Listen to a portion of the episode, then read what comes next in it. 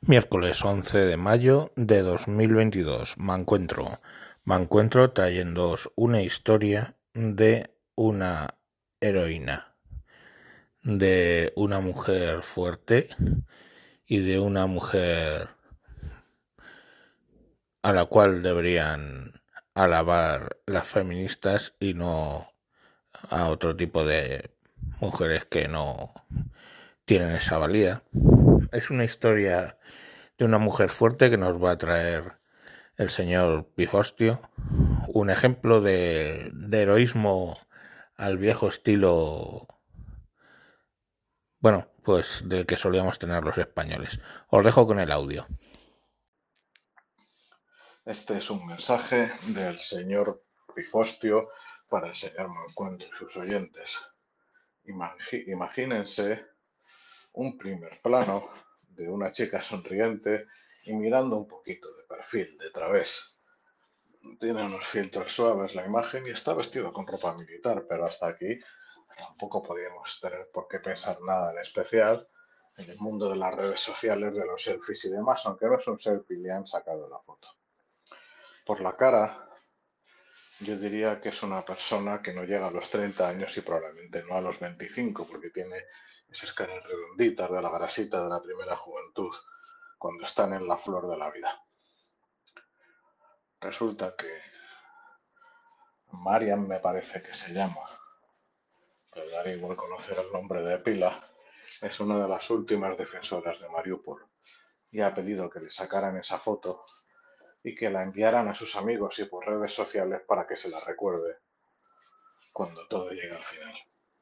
Verán ustedes, Mariupol, que era una ciudad portuaria, era, porque para lo que queda de ella se puede hablar de que era, justo pegada a la zona, anexionada en 2014, esa guerra que nadie le hizo ni puto caso, a un Putin que, se, que atacó por la cara a un país vecino y se apoderó de uno de sus territorios a cambio del cual lo dejó como un lugar sin ley, en este caso eh, bueno, la zona del Donbass, con las repúblicas de Donetsk y Lugansk, pues Mariupol, como digo, era una ciudad pegada a ese territorio ya anexado hace ocho años. Nadie asumía que durara más de cuatro días cuando los ejércitos rusos, esta vez ni en becito verde ni pollas en vinagre, se lanzan al ataque. Pasan cuatro días y lo cae.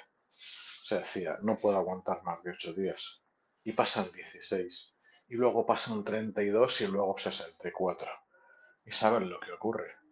Que en cuanto se vio el carácter de la ofensiva rusa y que en un primer momento el ejército ucraniano no podía detenerla porque estaba tratando de parar la ofensiva contra Kiev y no caer todo, y estaba haciendo, cambiando eh, terreno por tiempo,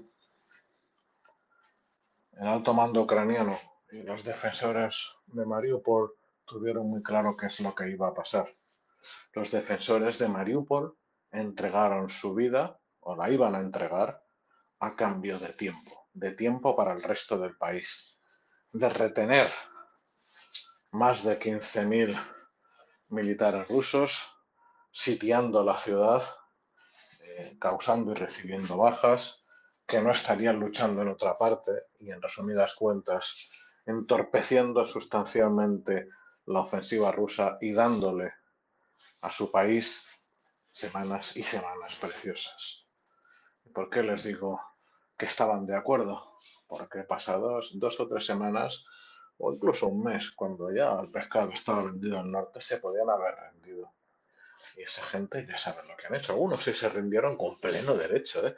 Pónganse cualquiera de ustedes en su lugar o piensen en un hijo suyo ahí. La mayor parte siguió. Y siguió combatiendo. Y no se rindieron. Y sufrieron un goteo de bajas, pero hicieron, eh, le causaron a los rusos unas bajas comparativamente mucho mayores. Los rebanacuellos, los chechenos de Kadyrov, aparte de grabarse TikToks, pues hicieron lo que saben hacer mejor aterrorizar, violar, torturar y asesinar. Pero cuando tuvieron que enfrentarse a esta gente, que entre ellos estaba el famoso batallón Azov, que bien se ha encargado la propaganda pagada por, por los rusos de disfrazarles de nazis pese a que tienen escuadras de judíos. Ya me dirán ustedes. Mientras tanto, tanto las fuerzas rusas en, en el Donbass como su famoso grupo Wagner, cuando se les ve aparecen o con tatuajes o con parches nazis, pero los nazis son los otros. Es fabuloso como una y otra vez las mesnadas de imbéciles en Occidente tragan porque están condicionados para ello la propaganda rusa. En fin, esos nazis judíos eh, dirigidos por un presidente judío resistieron semanas, resistieron meses y todavía siguen resistiendo. Cuando la acería en superficie ha caído en su casi totalidad en un, en un laberinto de túneles, esa gente, entre ellos quizás todavía esa chica guapa, siguen resistiendo. Han decidido que les van a costar muy caros a los rusos, que quieren, que ya no tienen a dónde ir, y han dicho lo que decían los espartanos. Molón lave, ven por mí. Este mensaje es absolutamente intraducible para la mayoría de los europeos modernos. Este momento de una heroicidad que nos retrotrae a la historia, la mayor parte de la población no lo entiende, no lo da valor y probablemente nos rechaza y les llama nazis. Se lo vuelvo a repetir. Esas personas estuvieron de acuerdo en el papel terrible que les habían asignado, sus vidas a cambio de tiempo para el resto de la nación. Y cuando ya no era ni necesario, lo han seguido manteniendo. Le han impedido ayer, o todavía hoy, porque todavía es 9 de mayo, que el sátrapa, que Vladimir Vladimirovich, celebrara la caída de Mariupol. Porque no ha caído, porque esa gente sigue combatiendo. Eso son héroes. Y eso además a los españoles en particular nos tenía que tocar la fibra sensible, porque de nuestros antepasados íberos, celtas y celtíberos, una y otra vez a cada uno de los invasores le hicimos pagar con la misma. Ven a por mí. Desde los numantinos y las mil numancias de los celtíberos e íberos, pasando por los sucesivos avatares de nuestra historia, los tercios y lo que ustedes quieran. El soldado español o el combatiente español no ha ganado siempre. No ha sido siempre el más capaz o el más creativo, aunque ha sido muchos muy capaces y muy creativos, pero han tenido algo que les ha destacado siempre en, en la historia militar europea. Llegado el momento, sabiendo que ya no hay alternativas, tener que decidir entre la rendición y no. Y en muchísimas ocasiones, tantas que hacen difícil escoger a héroes en nuestra larga historia, los españoles han dicho, no nos rendimos, venid por nosotros. Piensen en las mil rocroas de nuestra historia. Y ante lo que vivimos en 2022 en Mariupol, los españoles teníamos que estar encendidos, mirando esa foto de esa chica guapa, o escuchando las historias de esa gente que ya ha pasado a la historia y a la leyenda directamente. Pero no.